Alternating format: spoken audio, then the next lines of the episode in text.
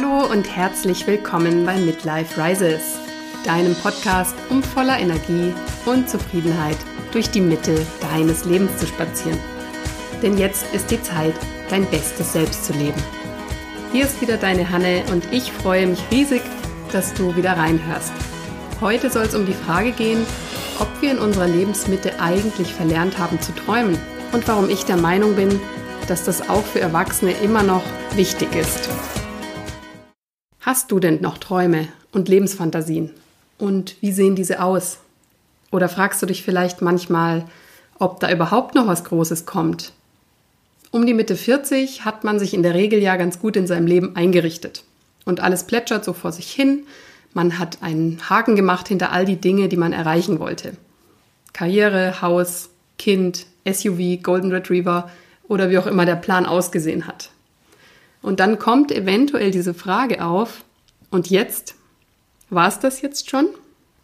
Diese Frage stellt sich zum Beispiel auch Liz Gilbert in Eat, Pray, Love, falls du den Hollywood-Film gesehen hast. Und ich meine den Hollywood-Film, weil er für mich einfach alles verkörpert.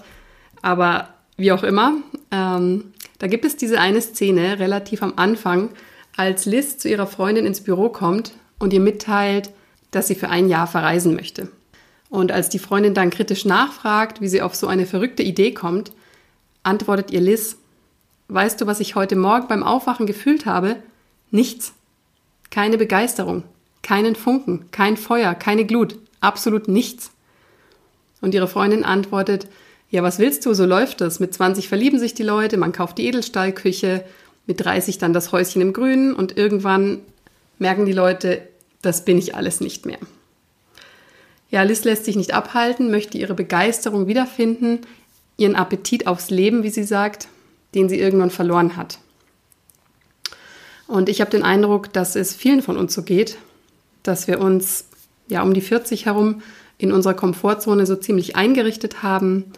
Hier ist es zwar nicht besonders aufregend, aber dafür bequem, man kennt sich aus und nochmal was Neues auszuprobieren, ja, das wäre viel zu anstrengend. Du kannst ja mal bei dir reinhorchen, ob das für dich auch so ist. Vielleicht bist du ja auch zufrieden mit deinem Leben. Dann ist alles super und dann freue ich mich auch riesig für dich. Aber falls da doch noch etwas nagt, etwas, was du in diesem Leben gerne noch machen würdest, dann würde ich sagen, spür da doch mal hin. Vielleicht verbirgt sich ja da doch noch irgendwo ein Traum in dir. Vielleicht hast du ja schon immer von einem eigenen süßen kleinen Café geträumt, von einer langen Reise durch Südamerika, oder vielleicht von deinem Traumpartner, der oder die dir immer noch nicht über den Weg gelaufen ist. Ja, das sind zumindest meine Träume gewesen. Das Café habe ich mir irgendwann abgeschminkt. Das klang nur theoretisch gut. Bei genauerer Betrachtung war es nämlich gar nicht das, was ich wirklich wollte, weil ich dafür einfach viel zu freiheitsliebend bin. Und stattdessen habe ich mir dann den Traum von Südamerika wahrgemacht, vor drei Jahren. Ähm, das war nachdem meine Abteilung dicht gemacht wurde. Und da hätte ich mir auch direkt einen neuen Job suchen können, habe mich aber dafür entschieden, stattdessen mir ein halbes Jahr Zeit zu nehmen und von Brasilien bis nach Patagonien zu reisen, habe mir auch die Osterinseln und Galapagos angeschaut und war zu der Zeit teilweise mit Leuten unterwegs, teilweise aber auch alleine. Und das war ziemlich abenteuerlich und nicht immer easy, aber ich habe mich so lebendig gefühlt also ich hatte diesen Funken da, diese Glut, diese Begeisterung von dieser fantastischen Reise. Ja, und den Funken mit dem Traummann habe ich allerdings noch nicht erlebt. An dieser Stelle würde ich dir gerne von meinem Coach erzählen. Ja, auch ich als Coach äh, lasse mich tatsächlich selber coachen, was tatsächlich auch gar nicht so unüblich ist, weil wir alle irgendwo blinde Flecken haben und uns gerne auch mal im Kreis drehen. Auch ein Coach. Und ja, so habe ich mir auf jeden Fall dieses Coaching gegönnt. Und ursprünglich war mein Thema Fokus, weil ich zu den sogenannten Scanner-Persönlichkeiten gehöre, die an sehr vielen Dingen interessiert sind und oft von einem Thema zum anderen springen und es dadurch manchmal schwer haben, gerade in beruflicher Hinsicht sich zu fokussieren. Und so geht es mir eben auch. Das war also mein ursprüngliches Thema, mein Kopfthema quasi. Ja, recht schnell wurde daraus dann aber ein Herzthema. Und dieses Herzthema habe ich im Alltag überhaupt nicht als Thema gesehen. Aber so geht es vielen Menschen, die so eingebunden sind in ihrem Alltag, wo sie funktionieren, wo sie optimieren, planen, denken. Alles, was man tut, muss einen Nutzen haben, es muss praktisch sein und idealerweise muss es auch noch schnell gehen. Ja, wer hat denn da bitte schön Zeit zum Träumen oder in sich hineinzuhorchen, was vielleicht noch gelebt werden möchte? Wenn die Kinder zur Nachhilfe müssen, wenn die Protokolle beim Chef auf dem Tisch liegen müssen bis Montag, weil es sonst wieder Ärger gibt. Und am Samstag heißt es dann höchstwahrscheinlich Großeinkauf und am Sonntag darf dann auf der Couch mal zusammengebrochen werden, ähm, damit man am Montag wieder fit ist. Ich meine, so oder so ähnlich sieht es doch häufig aus. Und das mag jetzt sein in der Corona-Zeit, dass es ein bisschen anders ist. Manche haben vielleicht sogar noch mehr zu tun und wissen sich kaum noch zu helfen. Da denke ich gerade auch an die Menschen mit Familie, die sich den ganzen Tag um die Kinder kümmern müssen und gleichzeitig noch arbeiten. Und andere atmen vielleicht gerade zum ersten Mal seit der vielleicht Studienzeit erleichtert auf und können sich gar nicht mehr vorstellen, wie es mal zurück im normalen Alltag weitergehen soll. Ja, aber zurück zu meinem Coaching. Also mein Herzthema, das da so hochgekrochen kam, nachdem mein Coach mich ziemlich geschickt dahin geführt hat, ist das Thema Partnerschaft. Das ist mir natürlich kein verborgenes Thema, denn natürlich hätte auch ich gerne endlich meinen Lieblingsmenschen an meiner Seite. Nur merke ich das im Alltag, wie gesagt, in der Regel nicht. Da fühle ich mich als Single eigentlich auch ziemlich wohl. Ich habe meine Arbeit, ich schreibe an meinem Buch, ich habe meine Freunde. Und trotzdem gibt es da irgendwo diesen unerfüllten Wunsch in mir der mich, wie gesagt, im Alltag auch nicht wirklich begleitet. Aber wenn ich mir dann doch mal die Zeit nehme, er dann doch wieder hochkommt in mir. Ja, daraufhin hat mein Coach mir die Aufgabe gegeben, mir auszumalen, wie er, der Traummann, denn sein müsste. Ich sollte über ihn fantasieren, mir die Zeit zum Tagträumen nehmen und mir dann diese Geschichte über ihn aufschreiben, die ich mir da ausgemalt habe. Ja, und weißt du, was ich abgegeben habe? Eine Liste mit Bullet Points drauf.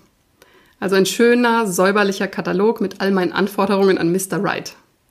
So wie es ja heute auch oft beim Online-Dating leider passiert, dass man so diesen Bestellkatalog im Kopf hat von, von dem Richtigen oder der Richtigen, welche Anforderungen sie zu erfüllen hat.